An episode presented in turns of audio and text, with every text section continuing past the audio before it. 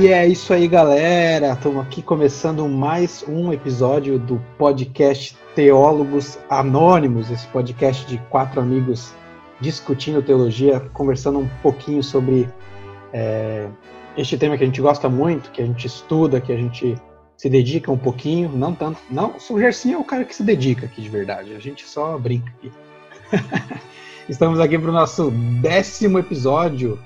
É isso aí mesmo, já chegamos a esse marco histórico do, do podcast Teólogo Anônimos e, por coincidência, o décimo episódio é um episódio especial, um tema, um tema muito caro para nós aqui, protestantes, que é a Reforma Protestante, comemorando aí é, o mês da Reforma, que é o mês de outubro. E nós estamos comemorando 503 anos da Reforma Protestante. É isso aí, já foram mais de 500 anos desde que o monge agostiniano Martim Lutero começou essa revolução? Não. é isso aí, galera. Vamos falar então sobre reforma protestante. Vamos, vamos conversar um pouquinho hoje sobre o contexto histórico, sobre o que foi exatamente a reforma, é, sobre quem foi Martim Lutero, onde que começou e, e é isso aí. Bora lá conversar um pouquinho sobre isso.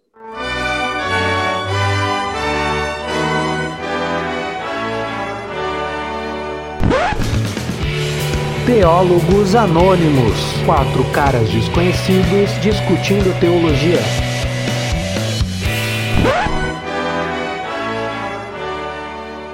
Uma coisa legal que a gente pode começar falando é que a reforma não foi uma coisa que surgiu do nada lá em 1517 com Lutero, né? Existiram é, movimentos que, que aconteceram antes, que a gente pode chamar de, sei lá, pré-reformadores ou pré-reformas, que eram Sim é, pessoas que já se sentiam, pessoas padres ou cristãos que já se sentiam insatisfeitos com a com o status quo, com a, com a situação da igreja católica naquele momento, né? A gente poderia citar, tá. por exemplo, o próprio John Wycliffe, John Wycliffe, lá na Inglaterra, lá no século XIV, que já pregava contra o, a ideia do poder político, né? porque a igreja católica tinha um, era um império, né? controlava tipo, tinha um controle universal, digamos assim, religioso e político sobre tudo. E, esse, e o John Wycliffe já já se sentia insatisfeito ou já pregava contra esse poder político do, do Papa e do, do clero no geral, né? E ele, ele até formou um grupo de padres que chamava os Lollardos. Então o John Wycliffe, por exemplo, é um exemplo já no século XIV, né? No, na a reforma a gente está falando do século XVI. Então, já no século XIV já tinha um movimento reformador surgindo. Né? Que Eu posso falar do, do contexto histórico, que impulsionou isso, né? Porque a galera, quando pensa na reforma, já pensa a Igreja Católica como uma super igreja e que tá tudo em ordem, que ela tem o domínio completo. Mas, na verdade, sim, a Igreja Católica já estava um, um pouco em declínio, né? Então, você tem um declínio de fé, está depois da peste negra, então a Igreja Católica já não tem mais tantos fiéis como antes e até na, na, autoridade da Igreja Católica. Então a Igreja Católica no momento tem dois papas, né? Porque eles já têm dois papas distintos, tem um em Constantinopla, tem um em Roma. E além dos dois papas, eles têm também o concílio, que fica nessa guerra de quem tem autoridade para interpretar a Bíblia. Qual dos dois papas tem maior autoridade para interpretar a Bíblia? Ou o concílio da Igreja Católica tem mais autoridade para interpretação do, do texto bíblico? Então já existia assim essa guerra de autoridade, de poder dentro da Igreja Católica mesmo. E isso é um ponto que os reformadores vão discutir. Peraí, quem que tem autoridade para quem é a autoridade máxima da igreja? E aí a reforma tira essa autoridade da, da, da, estrutura da igreja e coloca essa autoridade na Bíblia. E posso falar, por exemplo, também do, do renascentismo que estava surgindo, né? Que um, uma das propostas do renascentismo, que é esse movimento cultural, é voltar é o renascimento, então é voltar ao que é o principal, ao que é o essencial. Então, por exemplo, na cultura em geral, eles vão voltar, por exemplo, a cultura artística vai representar quadros da filosofia antiga, e não só Aristóteles, que dominou o pensamento, mas ele vai voltar para o fundamental que é Platão. Então, na filosofia, voltou-se a estudar Platão, a, a cultura artística voltou a representar os escritos de Platão. E é basicamente isso também que a reforma vai vai defender. Então vamos voltar ao que é essencial, que entra no, no sola fide, no sola escritura. Então, o que é essencial para a fé cristã? E eles enxergam e apontam que o essencial não é a estrutura eclesiástica que é representada pelo Papa e por essa por esse poder da igreja, mas sim para o solas, né? Que a autoridade da igreja está na escritura, está em Cristo, está na fé em Deus, nesse único Deus. Nossa, vocês estudaram mesmo, hein? É que daí ali, ali um pouco. A Little History of the World, uma pequena história do mundo. Esse lance do, do renascimento é legal, né? Porque essa ideia é. até deles da, da ênfase em, em, voltar às origens das coisas e até tava, tava estudando e tem essa questão do de eles se interessarem por textos originais, né? Por, por até a questão do, do texto bíblico é, lá no século XIV que eu falei do John Wycliffe, ele fez uma tradução para o inglês. Para o inglês, né? É. Então já tinha, não é a, a, Bíblia de Lutero não foi a, a primeira a ser traduzida para uma língua vernácula, né, uma língua do povo comum. Já tinha, já tinha esse movimento de voltar, tentar achar a essência das coisas, digamos assim. Já tinha, isso era bem legal. Isso é legal também, para mostrar, tipo assim, ou seja, a partir do momento que você traduz a Bíblia para a língua do povo, você não dá, você tá falando assim pro povo, você não precisa mais de alguém que tem autoridade para interpretar a Bíblia. A Bíblia é a própria autoridade e você tem acesso à Bíblia agora. Então, isso eu acho que é um ponto muito importante da reforma, né? Você fala, olha, não, você não precisa mais de um papa para te explicar a Bíblia. Agora você pode ir e você tem acesso à Bíblia. A reforma fez isso, né? E fez isso, por exemplo, fez no alemão. O Lutero praticamente funda o alemão, traduzindo a Bíblia para o alemão, porque ele usa. Tipo, ele ia na feira escutar como as pessoas falavam para traduzir a Bíblia na linguagem do povo. As Institutas de Calvino para o francês representou um pouco disso. É interessante que esse resgate do, dos clássicos, né, ou dos documentos clássicos, ele é um resgate, como o Lucas falou, da própria escritura, porque o, a teologia católica, ela sempre foi muito fundamentada na tradição mesmo, né? E a teologia reformada, os reformadores dão ênfase à exegese do, da língua original mesmo. Então eles foram atrás do grego, do hebraico e que nós até temos um pouco hoje no seminário e, isso graças a, a, a essa reforma. A, além do, do texto clássico em si, encarar o texto clássico como com peso maior, com uma importância, importância maior do que a própria tradição, ah, isso levou isso levou os reformadores a olharem com muito mais carinho para os pais da igreja, né? E entre eles, o, talvez o que tenha mais destaque aí, o que eles abraçaram com mais carinho, foi o Santo Agostinho, Sim. que tinha uma, uma que exerceu uma influência muito forte, né? A, a, tanto em Lutero quanto em Calvino, e, e boa parte do pensamento é, protestante ele é, ele é, como que eu posso dizer? Ele é filho, né? Ele é fruto mesmo do, da influência do Santo Agostinho. O que é, o que é uma ironia, né? Porque o, o catolicismo também é fundado totalmente, praticamente, é. Agostinho também. É, uma, é, uma, é engraçado. Eu acho interessante assim a gente falar sobre esse assunto porque eu fico imaginando também a, a luta que foi, sabe? Tantas coisas que já aconteceram para a gente ter acesso hoje às escrituras, né? como a gente tem esse privilégio, assim, o, o quanto a história, quantas guerras já não, já não aconteceram, quantas coisas difíceis, e a gente tem isso muito fácil, assim, na nossa mão, né? Por isso que a gente tem que valorizar. Eu fiquei pensando, assim, enquanto estudava um pouquinho sobre esse tema, o quão difícil era para as pessoas conhecerem a Deus nesse período, né? Antes da, da reforma. Imagina você precisar de uma pessoa para ficar te falando o que está escrito na Bíblia e ela conduzindo da forma que queria aquilo. Então, meu, trazer esse assunto hoje é muito legal, porque até mesmo dentro do, das igrejas, eu acho assim que poderia ser explorado mais, sabe? Porque muitos ainda não conhecem né, a história do, do protestantismo, né? a gente se denomina como protestantes, mas não entendem é, o que, que foi né, esse, esse ato. Então é muito legal mesmo, assim, eu, eu fico feliz da gente ter escolhido ele para o nosso décimo programa, hein, Luquinha? Quem diria? Eu acho que isso que entra também, tipo, do impacto na reforma, até na, na educação, né? Porque, por exemplo, acho que um ponto principal da reforma era dar acesso à Bíblia às pessoas, mas também de interpretar a Bíblia. E a reforma vai fazer também uma revolução na educação, tipo assim, de trazer a universidade, de dar estudo para as pessoas, porque isso acontece um pouco hoje no Brasil, se você pensar. Então, hoje, se você pegar muitas igrejas, se a pessoa não. Por mais que ela saiba a lei, ela tenha acesso à Bíblia em português, muitas pessoas não sabem interpretar texto. E isso tem muito a ver com a educação. E, infelizmente, as pessoas hoje são levadas pelo mesmo pensamento. Ela precisa de alguém que vai interpretar a Bíblia para ela, e esse cara vai interpretar do jeito que ele quiser, e essa pessoa vai seguir cegamente o que essa pessoa está falando, né? Oh, só um, um parênteses aqui. Hoje é assim, a gente precisa comprar um, um headphone top igual dos, dos, do Gregory do É, não, a gente, a gente separa a casta social a partir do Ai, lá vem. Pastor pobre. Virou hindu agora. A casta. Pastor trabalha no mercado, no mercado. Vou colocar, vou colocar umas vestes de pano de saco aqui, calma aí.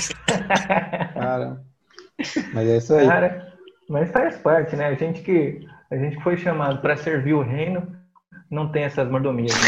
Ah, pronto. Gente, Jesus assistam lá o episódio de vocação, por favor. Eu, eu, eu aposto que se fosse hoje, Luteria tá falando com um desse aqui. É. Jesus, Jesus, não tinha nem onde reclinar a cabeça, né, Gerson? É verdade. Isso não tem nada a ver com fone, velho. O que, que tem a ver? O travesseiro com fone, velho? Isso daí é um reducionismo da sua parte. Ah, pronto. Ah, é.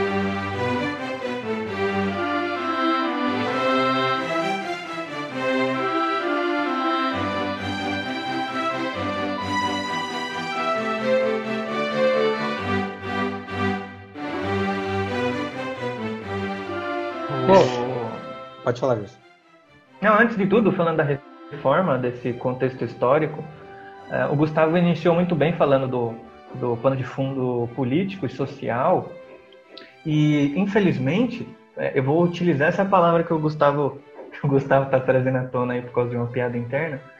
Infelizmente, alguns professores de história, inclusive na, nas, nas escolas brasileiras, são bem reducionistas a ao encarar a reforma protestante como um movimento puramente revolucionário e puramente político, quando para nós não. É um movimento, acima de tudo, além da política social, além do, da, da guerra de poderes da Igreja Católica, para nós é um movimento é, genuinamente divino, é um acontecimento genuinamente é, que se dá através da conversão de um monge que se depara com o texto bíblico e percebe que é, tudo que ele acreditava até ali não correspondia à, à palavra de Deus e à vontade de Deus. Nós não trocamos isso por nada, nós entendemos o contexto histórico, entendemos o movimento político, mas nós não trocamos a soberania de Deus e a ação divina em Lutero, fazendo dele participante da, da,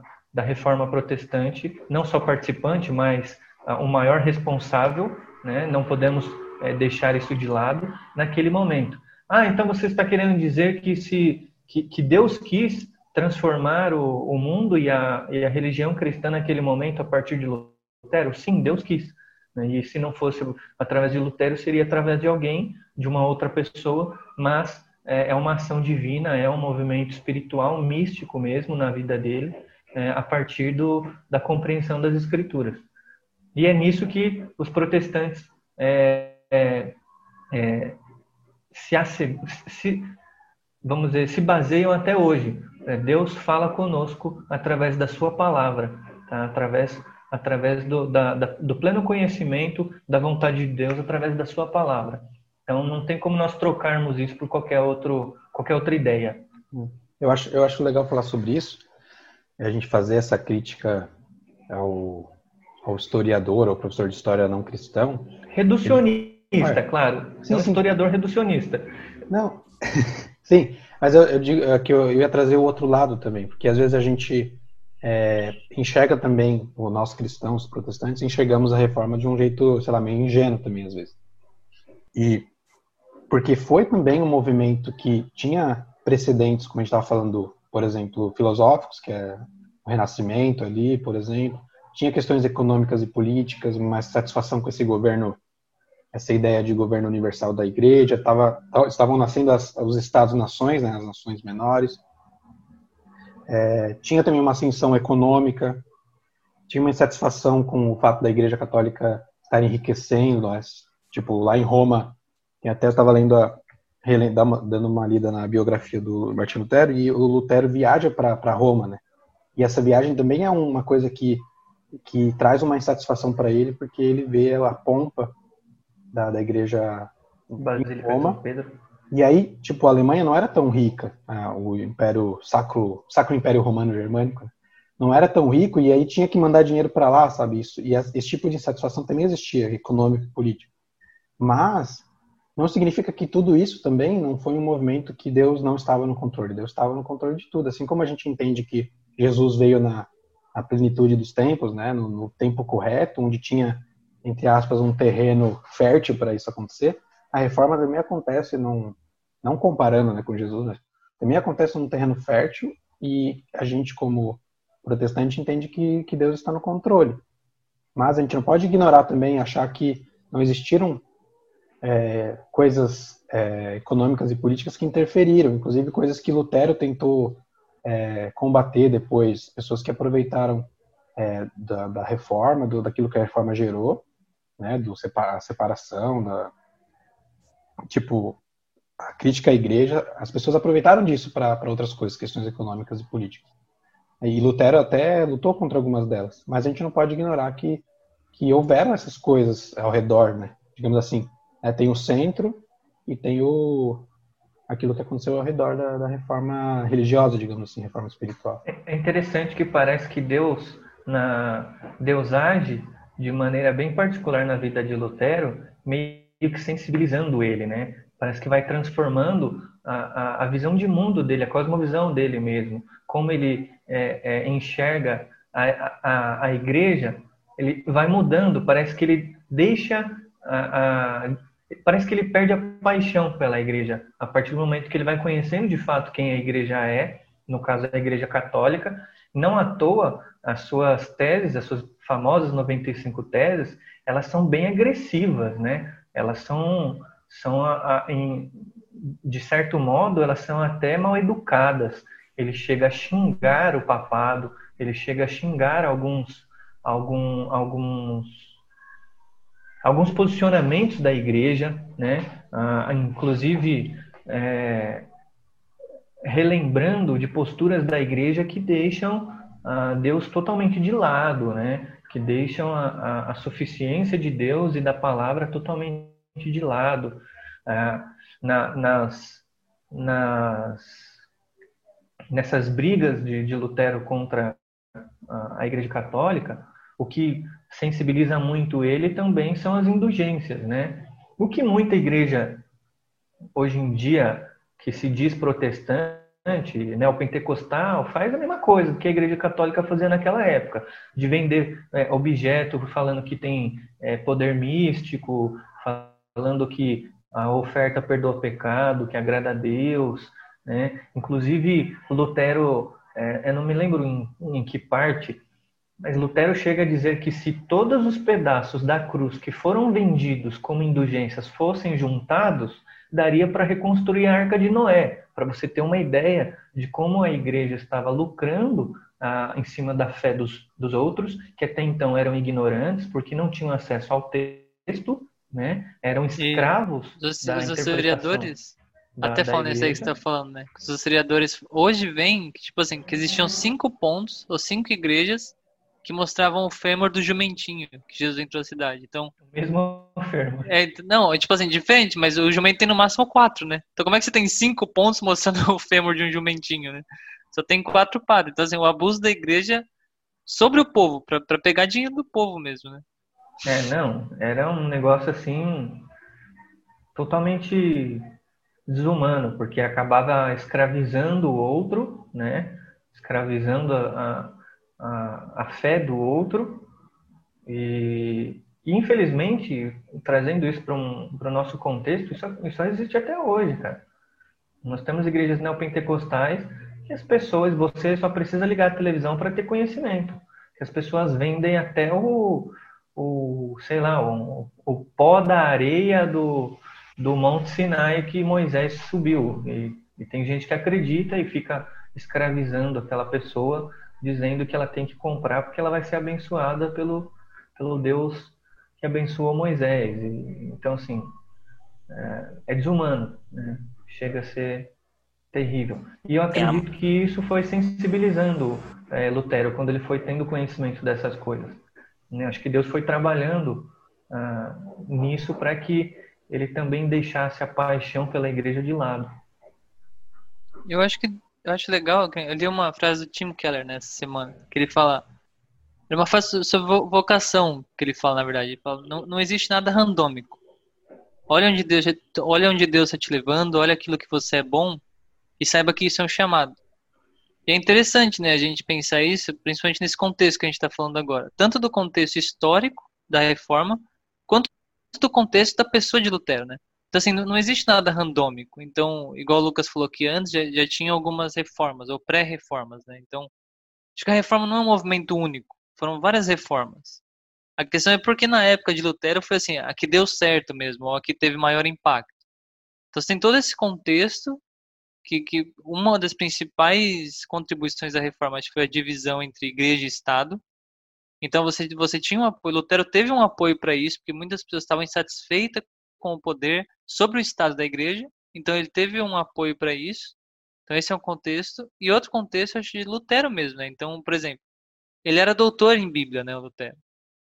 Então você vê, a, a reforma começa a partir da leitura dele da Bíblia que ele falou, não, isso que a igreja está fazendo é um abuso das pessoas e você é salvo somente pela fé e pela graça. A igreja está esquecendo disso. A igreja não está pregando isso às pessoas. Então, eu preciso fazer isso conhecido às pessoas.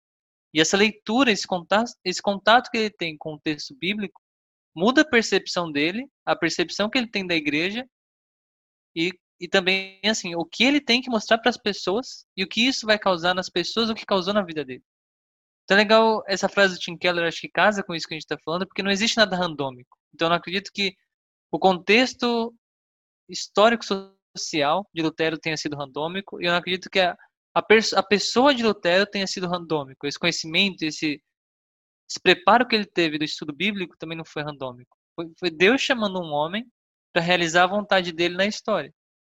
E é muito interessante isso. Acho que nada do que aconteceu foi randômico.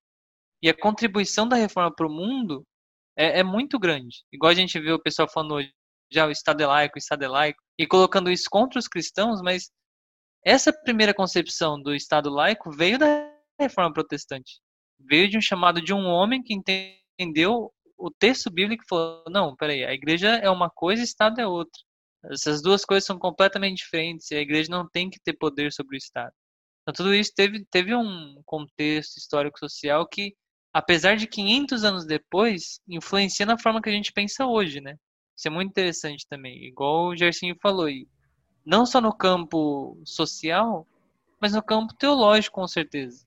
Então, isso que a gente vê se repetindo hoje é muito triste. Você vê pessoas que não têm acesso à Bíblia sendo manipuladas e não tendo a liberdade de poder crer na graça de ter fé em Jesus Cristo, não poder ter uma fé genuína em Jesus Cristo e desfrutar da graça. Porque ela é manipulada por igrejas, por, por líderes que não dão acesso à Bíblia. Então, acho que isso é muito interessante para a gente pensar hoje no nosso chamado também, né? No nosso chamado, acho que não é você, de certa forma, ditar o que a pessoa deve fazer, ou ditar uma conduta de fé e uma regra de fé para as pessoas.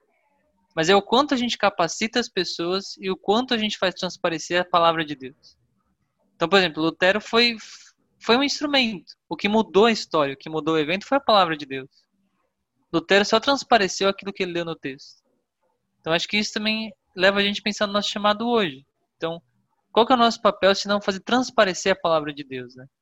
Não, não criar condutas e criar isso para as pessoas, mas capacitar as pessoas a entender, a interpretar a Bíblia e a gente fazer a Bíblia transparecer para elas. Né? Então acho isso tudo ter esse contexto da reforma bem interessante, né? Deixa eu só corrigir que o Gerson, a frase que o Gerson falou é do Calvino. A frase do ah. que tinha tantas tantos pedaços de cruz que dava para fazer uma arte. Sério? Eu acho que é do de Rotterdam, não é não? Calvino. Eu pesquisei aqui, peguei no Google e achei. Mas tem até um título aqui o documento. Pode pesquisar. Foi o em francês Jean Calvin. 1543. É, queria comentar também uma coisa bem interessante. Isso que o Gustavo está falando, que foi um movimento que começa com a palavra de Deus, né? Não é tipo Lutero sozinho faz. É bem interessante, e voltando na ideia de que a reforma vai se construindo, não é uma coisa que, pum, acontece. A, a, essa mudança que, come, que, também que acontece no Lutero começa com a leitura da carta de Romanos, e desde o ano anterior ele já lecionava, fazia, dava um curso de Romanos, né? E ele já, já, já estava transformado pela leitura de, de, de Romanos 1,17, que o justo viverá pela fé, e a gente tem aquela história, toda aquela transformação que acontece nele, né, de entender a justiça de Deus ali. E Lutero tinha essa crise individual também, de tipo, como é que eu faço para me salvar e tal. Tem várias coisas que rondam essa história, né, que ele era meio, sei lá, bitolado com, com penitência, com os pecados, a gente não tem como saber exatamente como é que era, mas tinha essa, essa busca, né, de, deles por, dele por justificação. E a leitura da, da carta de Paulo aos Romanos transforma ele e ele já começa, de certa forma, um, um, um, protótipo da reforma ao fazer esse curso de romanos que ele dava, né? Então também é interessante pensar nisso. A, a reforma começa, como o Gustavo falou, com a leitura da palavra de Deus, não é Lutero sozinho, né? Mas parte do, da Bíblia. Interessante isso, né? Porque, inclusive, ele não se opõe à fé. Isso que é engraçado. Ele nunca se opôs à fé, justamente porque inicia com, com a leitura do texto bíblico, né? Então ele só mostra para a instituição, olha, a, a, forma como vocês estão, a conduta da igreja está totalmente errada.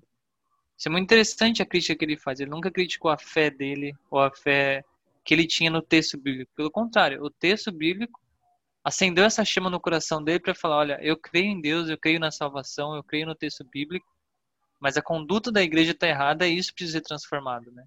Isso é bem interessante na vida de Lutero também. Beleza, fechou. Tchau. Brincadeira.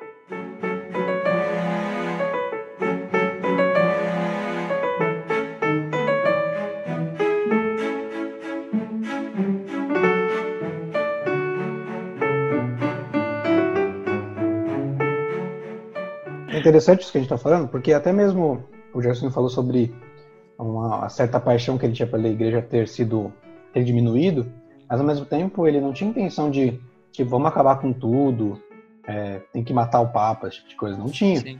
tinha um, ele tinha um respeito pela instituição da igreja, inclusive até a questão das indulgências. A maior crise do Lutero era a questão da venda para a construção da Basílica de São Pedro e também a enganação que se tinha, né? Eu até separei algumas algumas das, das teses aqui, das 95 teses, que mostram tanto essa crítica e ao mesmo tempo ele trazendo é, as, as crenças dele a, na própria indulgência, ele acreditava que as indulgências serviam para alguma coisa, até mesmo mais uma, uma ideia pedagógica, mas ele acreditava nas indulgências. Mas ele criticava essa ideia da venda, principalmente para enriquecer a igreja. Daí a tese 27 fala assim, ó, fala assim, pregam doutrina humana os que afirmam que a alma salta do purgatório logo que o dinheiro retinir do fundo da caixa. Essa é clássica, né? Então a ideia de que para você ter uma alma perdoada, digamos assim, você tinha que depositar o dinheiro lá. É, eles e faziam essa, essa venda por um, pela alma de alguém que já tinha morrido, né? Também. Da é. família, tipo, um negócio Sim. meio louco assim. É, não, ele, até separei aqui também, a tese 8, ele fala, as leis de penitência da igreja só foram impostas aos vivos, aos moribundos, nada do que estabelece pode ser imposto. Porque além da, porque assim, a, indulgência era uma ideia de você é, conseguir meio que diminuir. Comprar o perdão. É, é, mas é diminuir o, o, o, castigo de Deus nessa vida. Porque, tipo, a ideia de salvação em Jesus Cristo até tinha. Mas tinha mais coisas, né? Você tinha que pagar promessa, sei lá, rezar os pais no, Pai Nosso, Ave Maria. E aí essa ideia da indulgência se, se desenvolveu numa coisa mais é, mais importante, daí ele continua aqui, ó, na, na 32. Quem crê ter certeza de sua salvação, fiando-se em cartas de indulgência, será condenado eternamente junto com seus mestres. Porque cresceu a ideia de que a indulgência servia até mesmo é, em detrimento da fé, em detrimento do, do arrependimento. A primeira tese ele fala que a vida tem que ser um arrependimento. Não adianta você se arrepender uma vez só, depois ficar pagando indulgência. Ele continua na 33. É preciso cuidar-se dos mestres que declaram ser a indulgência papal aquela graça divina inestimável que reconcilia as pessoas com Deus. Então, Lutero estava batendo nessa no crescimento da crença na indulgência, do poder da indulgência, em detrimento da fé. Aqui já começa é, o, o, protótipo né, da, da sola fide, só a fé. Lutero já estava defendendo isso, né? porque não foi Lutero que criou as cinco solas, né? isso foi desenvolvido, foi desenvolvido depois, a gente pode comentar depois. Então a gente já vê essa, esse princípio da só, só somente a fé em algumas das, das teses. Essa questão da indulgência vem tipo assim da, da Igreja Católica não só manipulando o povo, então porque quando a gente fala manipular o povo, a gente está falando assim, de uma camada mais pobre que tem que pagar a igreja em busca da salvação. Então tem isso, mas tem uma outra face também das indulgências que é, por exemplo, a Igreja Católica sempre teve isso que o caminho de redenção é você ver uma vida de piedade, que eles chamam. E a Igreja Católica sempre foi contra a riqueza. Então, para a Igreja Católica, a riqueza sempre foi errado, sempre viu o rico como alguém que está destinado ao inferno, vamos dizer assim. Então, foi uma das formas também que ela achou de se comunicar com esse povo. Então, se o cara não tinha uma vida de piedade, não não tinha como se dedicar à filosofia, aos estudos teológicos, ou ele não tinha como se dedicar à piedade, que é cuidar de outras pessoas, e ele tinha dinheiro, a forma que ele se relacionava com a igreja era, era isso. Que era o que a igreja católica queria. Como é que eu alcanço esse cara e como é que eu alcanço o dinheiro desse cara também? Foi criar indulgência. Então ele, ele cria aí uma brecha. Fala, então você não precisa ser piedoso, você não precisa cumprir aqui os ritos da fé, você paga indulgência e sua vida está tudo certo. Você pode continuar fazendo o que está fazendo que isso banaliza ainda mais o cristianismo, né? Porque na, na visão dele, fala, eu posso continuar vivendo minha vida do jeito que eu quiser e fazer o que eu quero e eu pago a indulgência e está tudo certo. Inclusive, o Lutero fala, inclusive, da... Lutero fala, inclusive, que é melhor você dar algo para os pobres do que comprar uma indulgência. É, então. essa ideia, essa ideia de que o exercício da piedade traz é, traz salvação, é, ele pode redimir pecado, ele é aceito na Igreja Católica até hoje. Tá? Até hoje, a piedade, para aquele que quer ser salvo, é obrigatória. Né? Sim, é. Então a gente está falando de, de, dois lados, né? Tem assim, tem a mentalidade da população também, que é um pouco do que acontece hoje também, né?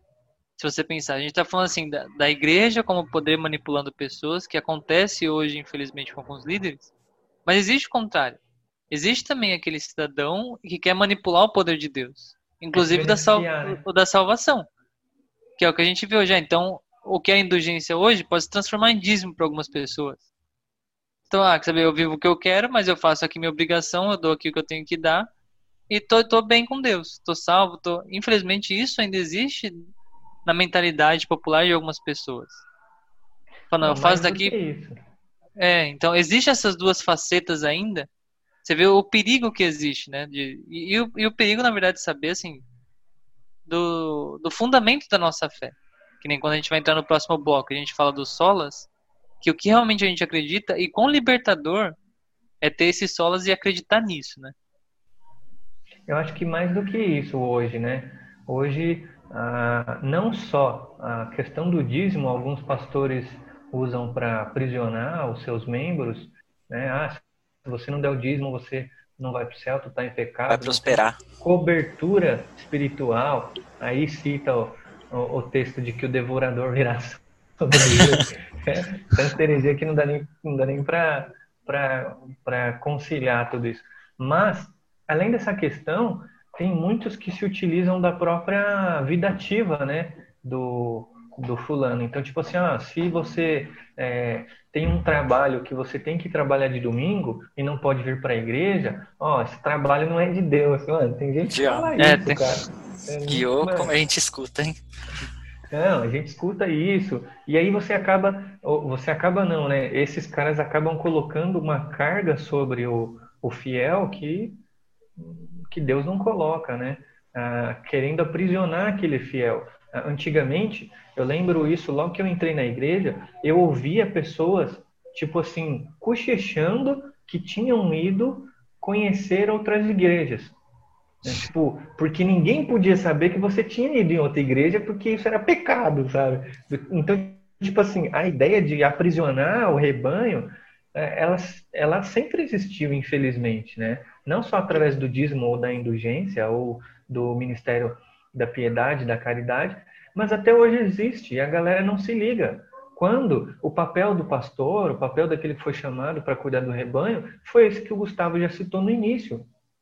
Nosso papel como vocacionado é dar condições para que o fiel, para que o membro da igreja tenha plena, pleno conhecimento da Escritura e seja maduro o suficiente para tomar as suas decisões diante de Deus. Porque ele vai responder para Deus. E nós vamos responder para Deus o que nós fizemos com o ministério chamado que ele nos, nos deu. Mas esse é um outro assunto também, se falar especificamente do chamado.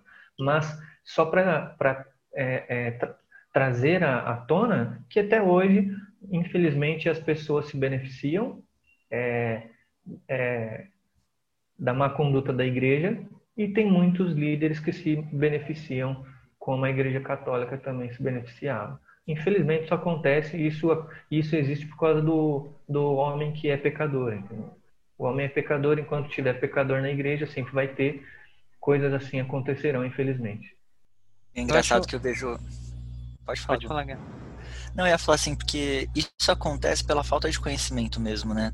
Quando eu, eu fui ler as coisas de Lutero, você vê assim que era um cara super estudioso, sabe, mestrado, corria atrás de conhecimento, amava a Bíblia, meu, e por isso foi tendo essa clareza, sabe? Porque não se deixava levar, não acreditava só naquilo, mas queria se aprofundar naquelas verdades, né? Então acho que falta isso hoje também, né? As pessoas gostam muito de ter um, se acostumaram, né? Nem que gostam, né? Mas se acostumaram a ter uma voz de comando, igual o Jarcinho falou, uma cobertura espiritual que não pode ser às vezes questionada né? E quando você vai lendo a, a Bíblia, meu, é, é a sua vida, sabe? É um caminho muito claro a ser trilhado. É a verdade libertadora do homem. Então ainda acontece muito mesmo isso. Eu vejo que é pela falta de conhecimento. A Bíblia mesmo já falava sobre isso, né? Já fala sobre isso. Então falta mesmo essa busca também por Deus e pelo conhecimento, sabe? Não é aquilo hoje, a gente escuta muito isso, eu vejo pelo, pelos jovens que, que caminham comigo, mas é assim, ah, Olha o Gersinho comendo doce ali, ó. Gersinho, olha esse açúcar, Gersinho. Mas eu vejo aquela aquela história assim de que, ah, não, mas aquele pastor sempre quando ele prega fala comigo. Eu fico assim, mano, as uhum. pessoas deixam de ler a Bíblia, de se aprofundar, sabe? Porque estão acostumadas, estão acostumadas a palavras boas, palavras fáceis, direcionamentos é, mais focados para a vida delas. E aí às vezes não passa nem pelo filtro de que será que isso é bíblico, será que não é? Hum. Né? E acaba entrando aquela preguiça mesmo de pesquisar, de se aprofundar no conhecimento.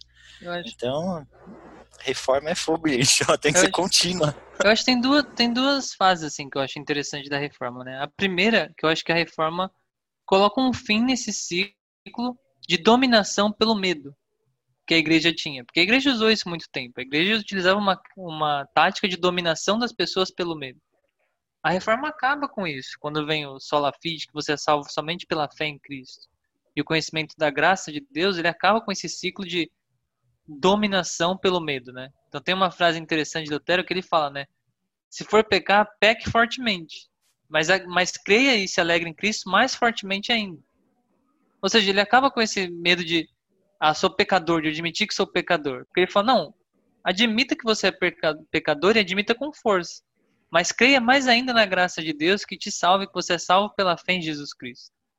Então acaba essa dominação pelo medo que infelizmente existe ainda hoje. Mas também acaba, eu acho, com a nossa predisposição, e a reforma coloca isso sobre nós, que é a capacidade de raciocínio, de você ser responsável. A capacidade de você raciocinar, a capacidade de você se aprofundar, a capacidade de você pesquisar, a capacidade de você se aprofundar no texto bíblico, de você interpretar a escritura e aplicar isso para sua vida, a reforma coloca isso sobre nós também. Que infelizmente também é uma parte que muitas pessoas evitam.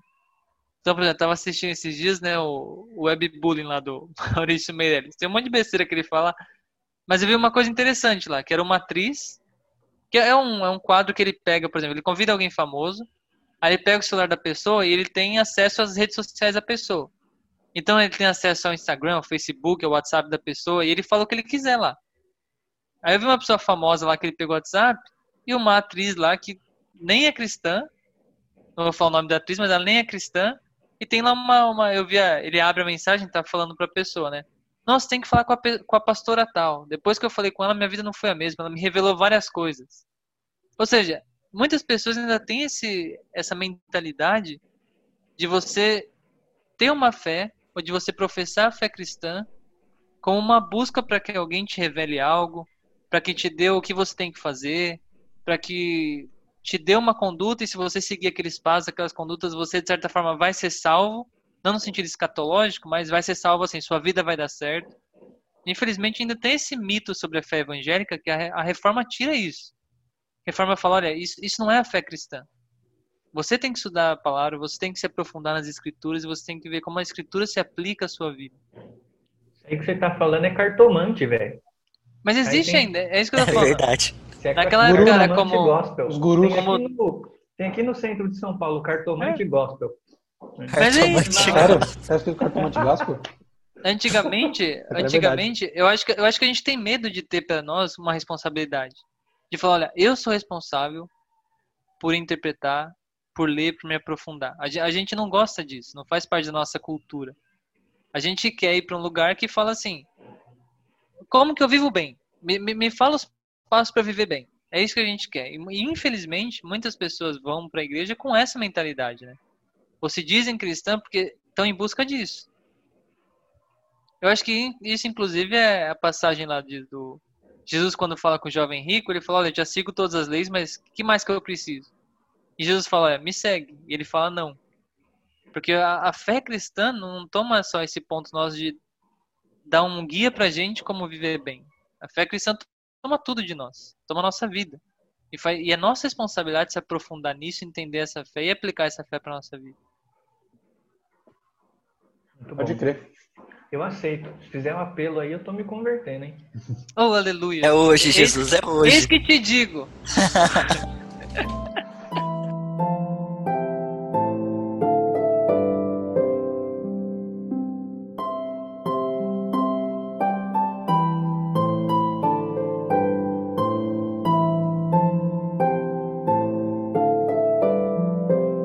Bom, a gente falou das das indulgências e, e é, na verdade é o ponto central da, da reforma, até porque as, as próprias 95 teses foram escritas para propor, um debate né, sobre, sobre as indulgências. Você até estava vendo o título das 95 teses que o Lutero deu, era a disputação sobre o poder e a eficácia das indulgências, em latim, Disputatio pro declaratione virtutis indulgetarium.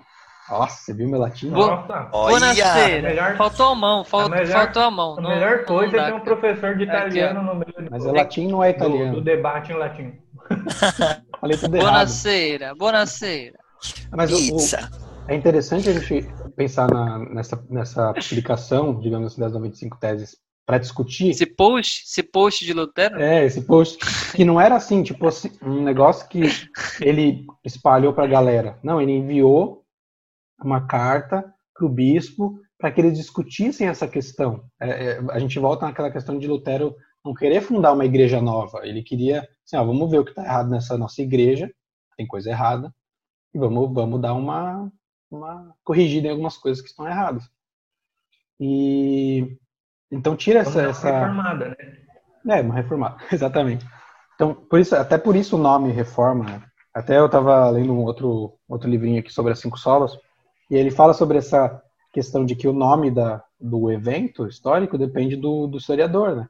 Se for católico, ele vai dizer que é uma revolta dos protestantes. Se for o, reformado, o protestante vai dizer que é uma reforma, uma volta aos princípios do evangelho.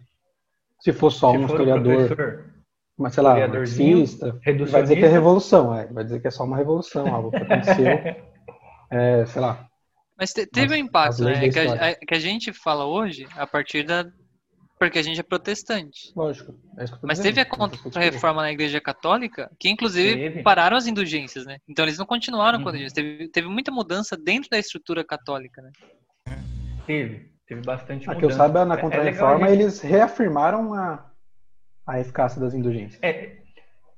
Não, é... eles, eles, eles aceitaram aceitar alguns pontos que era debatido na reforma e aceitaram que eles precisavam mudar algumas coisas. Sim, mas reafirmaram outras, né? Assim, mas é, assim, teve, teve um impacto até dentro da igreja católica. Não foi assim, dividiu, ah, então... O concílio de é. Trento, é. né? O concílio de Trento dura ali uma, uma meia década, nem lembro quanto tempo dura. Mas o grande problema do concílio de Trento, é, eu entendo ser o problema hermenêutico, né? Porque eles acabam reafirmando que a interpretação bíblica se dá através da tradição e da igreja, ou seja, do Papa e dos seus intérpretes e, já, e da tradição já escrita. E eu acho que esse é o maior problema, porque eles acabam deixando o que nós, é, reformados, tomamos com tanto, com tanto a, com tanta força, né, e com tanta prioridade, que é a autoridade bíblica, né, cara? Esse é o problema. E aí a Bíblia não tem autoridade. No, no, no Concílio de Trento, eles acabam abrindo mão da autoridade bíblica. Não, aí eles vão falar, não, aqui pra gente a autoridade é, é, a, é a tradição. Entendeu? E aí é dupla, na verdade, né? É as escrituras e a tradição. É. É, porque eles estão trabalhando ali a, a questão hermenêutica, né? Então eles estão falando, para interpretar a Bíblia, é a tradição que manda. Ou seja, a Bíblia está deixada de lado mesmo, mesmo sendo Sim, que para interpretar a Bíblia. Eu estava ouvindo um podcast sobre hermenêutica católica. Assim, não é que o católico ele acha que se o Papa falar que Jesus não é Deus, a partir de agora isso é verdade. Não é isso também. Mas tem a ideia de que a tradição é, é, é a ferramenta que vai é, confirmar as escrituras, mas tem muita coisa da, da tradição é, da Igreja Católica que é só parte da, da, tradição, né? Uma interpretação das escrituras. Então, assim, não é assim, tipo, o Papa ou a tradição pode falar o que quiser. Não é. Mas tinha isso mesmo, o fato de ter uma, de ter uma autoridade dupla, até porque na Igreja Católica se acredita que a igreja precede as escrituras, né? Porque as escrituras nascem, nascem na igreja, daí tem a ideia de que a igreja é. tem autoridade igual, digamos assim. É Mas é que hoje você tem como contestar, né? É isso que eu tô falando. Então, hoje, se, por exemplo, esse é o ponto principal da reforma, eu acho. Então, por exemplo, hoje se o Papa falar alguma coisa, você pode ir às escrituras, consultar as escrituras e confrontar ele nas escrituras. Por isso que o, nesse ponto a reforma vai voltar ao essencial e falar, olha, a autoridade da igreja não é a autoridade máxima o Papa, mas é a Bíblia. Então naquela época você não tinha acesso. Então o Papa fala, ele, ele interpreta a Bíblia, ele lê, interpreta do jeito que ele quiser e você não tem acesso, você não tem como debater com ele, você não tem como ler a Bíblia, você não tem base para discutir a Bíblia com ele na época da reforma, né? Eu acho que esse é um tema bem interessante e eu acho que a gente podia é, mais para frente, ou, até com indicação de alguns dos nossos ouvintes aí, se eles puderem indicar um, um clero da Igreja Católica. Eu tenho um amigo padre, seminarista, nos, seminarista. Para falar, para falar conosco sobre a sobre a, né? a, a, doutrina católica na interpretação da, das escrituras, como eles enxergam, como as tradições. Vou chamar ele. Anônimo. Bora. Concílios, é, não convidado Bora. anônimo, acho que seria ótimo para gente. Até para a gente aprender, porque querendo ou não, a gente em alguns aspectos é bem reducionista e é bem reducionista e aí a gente pega e e fica se apegando num ponto que é bem nosso mesmo, né? Verdade. Boa. E, é o espantalho. E, é claro, a gente vai falar da reforma no, no, no, no Dois pontos numa cosmovisão vista. bem nossa, né? E acho que seria legal não só falar da reforma, mas também falar da, da dessa questão de interpretação bíblica, de, de dogmas, de tradição. Eu acho que é importante, eu acho bem legal. Eu tenho um amigo diálogo. seminarista. Vou, vou, vamos fazer o convidado anônimo com ele? Bora. Beleza. Nossa. Legal. Pô, eu tava lembrando de outra, outra, outra questão de contexto histórico que, que contribuiu pra caramba com a reforma, que foi a, a criação da imprensa, né? Ah, sim, foi muito sim. bom. De Gutenberg, né? Sim, sim. Sei lá, foi menos de 100 anos antes que tinha sido criado, sei lá, pouco, pouco tempo antes, e ajudou pra caramba na, na propagação, porque traduziram as, as, as teses do Lutero para a língua, eh, para o alemão, né? E estava em latim. E, e é da Bíblia, né? Sim, é da Bíblia também. Eu digo assim, Porque antes tinha, na pré-reforma, eu acho que tinha, por exemplo, só que eles passavam três a quatro meses, todo mundo copiando a tradução que faziam, então esse cara que escreveu em inglês, ele fazia a tradução, tinha mais amigos dele lá que ficavam do lado dele copiando, Sim. ficavam três a quatro meses para copiar Marcos, por exemplo, que o Gerson tá pregando desde fevereiro na igreja dele. E, e, os caras saíam pra rua. E os caras saíam pra rua com as cópias para pregar a, a Marcos no, na língua original dele, né? Não na língua original do texto, na língua que ele, que ele fala. Nativa, né? Nativa. É. Então, com, com, a imprensa lá de Gutenberg, isso vai mudar muito, porque você, você acelera muito esse processo, né? E, inclusive, isso acelerou muito a venda de Bíblia e dos livros de Lutero. A Bíblia foi o primeiro livro a ser produzido em massa, né? Tipo assim, eu, vi, eu vi aqui na biblioteca de Nova York tem uma Bíblia de Gutenberg. Que legal, É bonita, cara. É hora, é, muito, é muito bonito.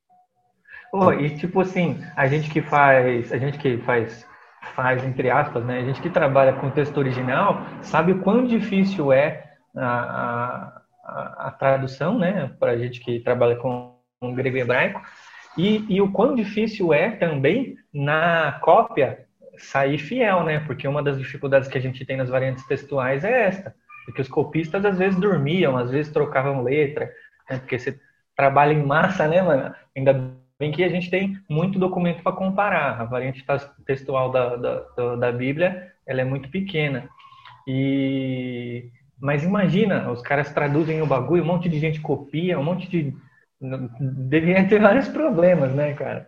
E na, na questão desespero de fazer. É, a mão, imagina. Agora, mas na impresso não, né? Você tem um só e o que tiver ali vai sair tudo igual. Pode crer. E pra entender, né, mano? Se fosse eu copiando, ninguém ia entender nada. a minha letra é horrível também, ninguém ia entender nada. Ah, hoje é bom que é só bater uma foto do, do, no WhatsApp e mandar pra galera. É, é mais fácil. Verdade. As 95 teses ia se espalhar muito rápido, mano. Primeiro iam Nossa. fazer 95 memes. Daí depois. Não, o, Luca, o Lucas é, é profissional nisso, né, velho? em fazer cópia PDF. O Lucas ia ter as 100 cópias do PDF da Bíblia, em várias línguas, distribuir para o mundo. Ia montar um servidor na casa dele. Esse é o servidor de Gutenberg. É. Esse é o servidor de Zuckerberg. Zuckerberg. Zuckerberg. É, é verdade. meu Deus. Pô, outra coisa que é, que é importante a gente falar, que a gente falou sobre o que aconteceu antes, né, da reforma, da pré-reforma.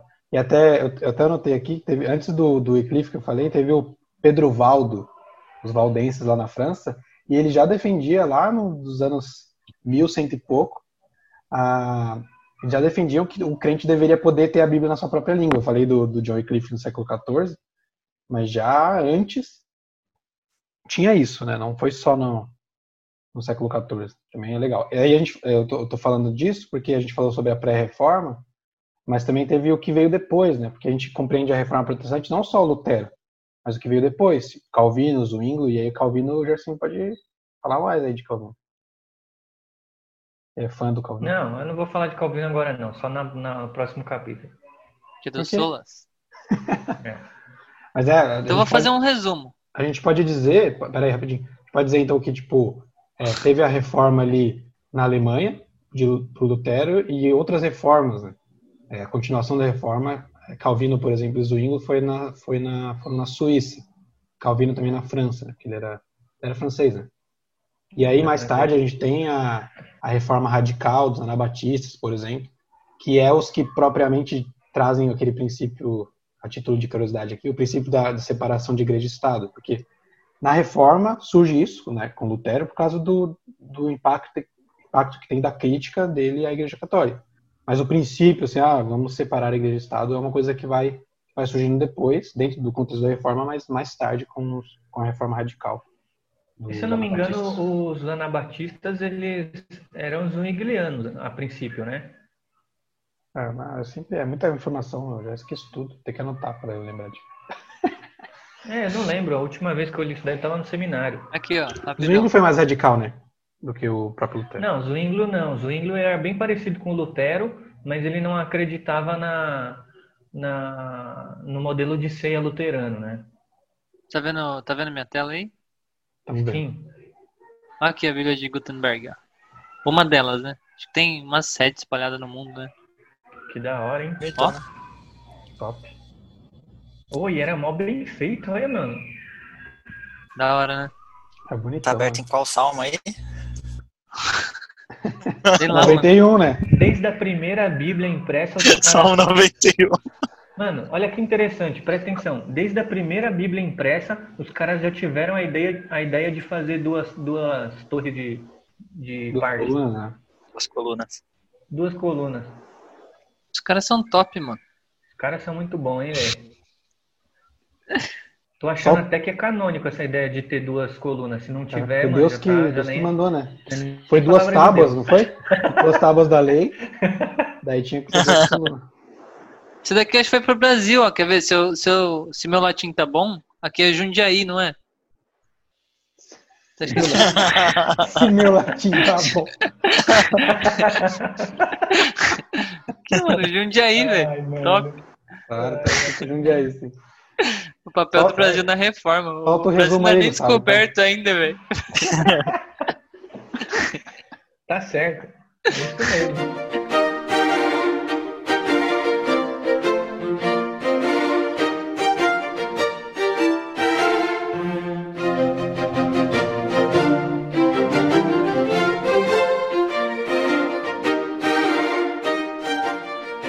Eu tô pensando sobre isso, né, cara? O quanto que o Brasil é um país novo. Tava rolando a reforma Novinho. e a gente sendo descoberto aqui, né? Entre aspas, descoberto. A gente não, né? Os índios. É. Eu digo o Brasil. Eu digo o Brasil. Eu digo. Mas é, né, mano? Tava tendo a reforma lá e aqui os caras de boa, top. Tinha que se preocupar com papa, com nada. Os caras pescando na, na, no arco e flecha, filho. Top demais, né? É, é edicionismo falar que os índios pescavam e flecha. Pescavam. É, eles jogavam rede. Tinha várias outras formas. Pô, véio, mas só de não ter papo, já pensou que top, velho.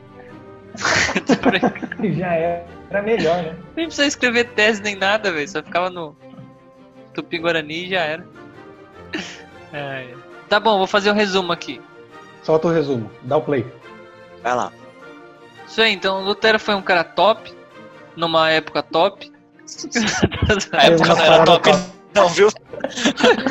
A época não era muito top, não. É. Foi chamado de herege, entrou pra ele, nossa turma. Ele, ele foi um herege top. Fundou uma igreja top, traduziu uma Bíblia top. Fez uma Bíblia top, fundou um alemão top.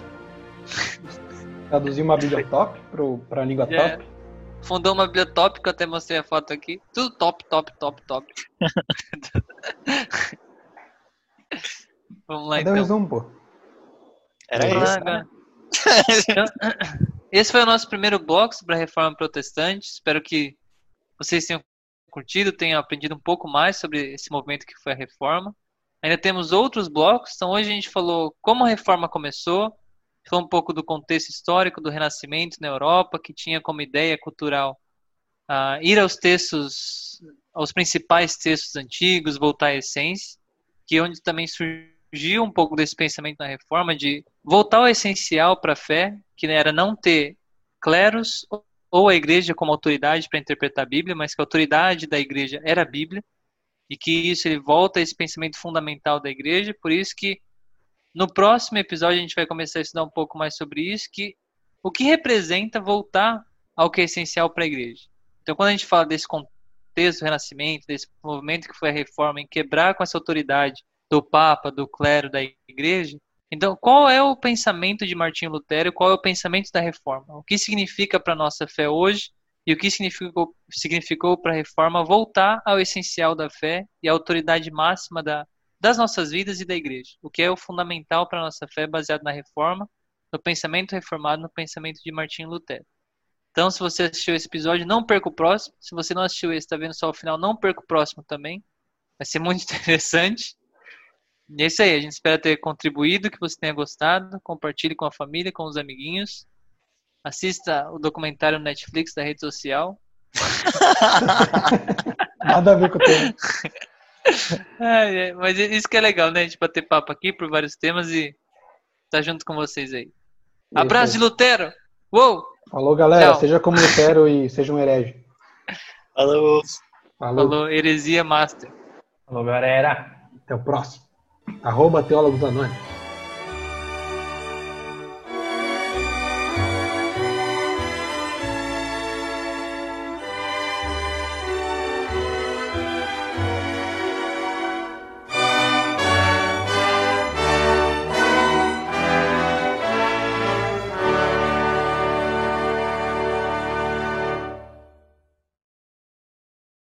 Solta aí o resumo não, mas... que você falou que ia fazer. Mas não tinha rede não, os índios não tinham rede não. A rede foi inventada na Arábia é, 2500 a.C. Olha a informação Mentira, aí, ó. agora. É, eu já tava aqui, ué. Olha a informação aí, ó. A rede, é, a rede é a invenção mais baiana que existe na face da Terra. é mentira, inventei agora. Lembra que a gente foi na exposição das redes, velho? Tinha um monte de rede. Ah, lá. é, pode crer, verdade. De rede de deitar ou de rede de é? pescar? É. é. Não, de... Não, de rede de deitar. Uma exposição. Vocês foram numa exposição de redes? É, Pô, a Menos que eu ir, né? Mas foi legal. É cultura, velho. Através de tudo que você produz, você transmite aquilo que para você é natural. Eu, hora, eu só aceitaria ir numa exposição de redes se fosse para tirar uma sonequinha. Pra dormir, é. Podia. Cara, isso, lá embaixo isso é a frase mais reducionista que eu já ouvi, que a rede só serve para dormir. Tem a rede social também, né? É verdade. Vocês assistiram o novo documentário do Netflix? Estão falando não, que é top, mano. Sobre? Sobre rede social, que eles fizeram, tipo. Eles fizeram reportagem com engenheiros e executivos de Google, Instagram, Facebook. E os caras falam, revelam um monte de coisa de rede social, mano. Aí tá uma discussão agora, ah, assiste, não assiste, assiste, não assiste. Mas estão falando que é legal pra caramba. Por que, que eu não porque tem, tem, uma Porque tem uma frase muito interessante, que começa assim, parece. Eu não assisti ainda, mas pelo que eu li, é assim. O cara fala, quando você não paga pelo produto, talvez você seja o produto. Então eles vão nessa linha, porque rede social é basicamente isso, porque você não paga nada para compartilhar. E nem para postar nada. Então ele tá falando, cara, se você não paga por algo, provavelmente você está sendo comprado por alguém. Então como que eles manipulam o seu pensamento através da rede social e como eles usam seus dados e te utilizam como produto. Caramba. É, aí, tipo, parte disso. É legal pra caramba. Você não assistiu já sabe tudo isso? É porque eu li a reportagem. Eu não é. vou nem assistir porque eu gosto da minha vida, assim, do jeito que ela tá sendo produto da rede social. Com, alienado, né? Primeiro ser alienado. Ignorância. É, qual, de boa. Qual o problema, qual problema ser, preocupado. Qual o problema ser um produto, mano? Minha vida, minhas regras. É. Só que de boa, depois eu vou assistir, vou ficar mal loucão, vou ficar achando que. É, ah, não, velho, deixa aqui, tá de boa. Nem vou postar foto com a família mais, você é louco. Prefiro assim. Melhor ficar pagando indulgência. Melhor, mais confortável. Responsabilidade dos outros.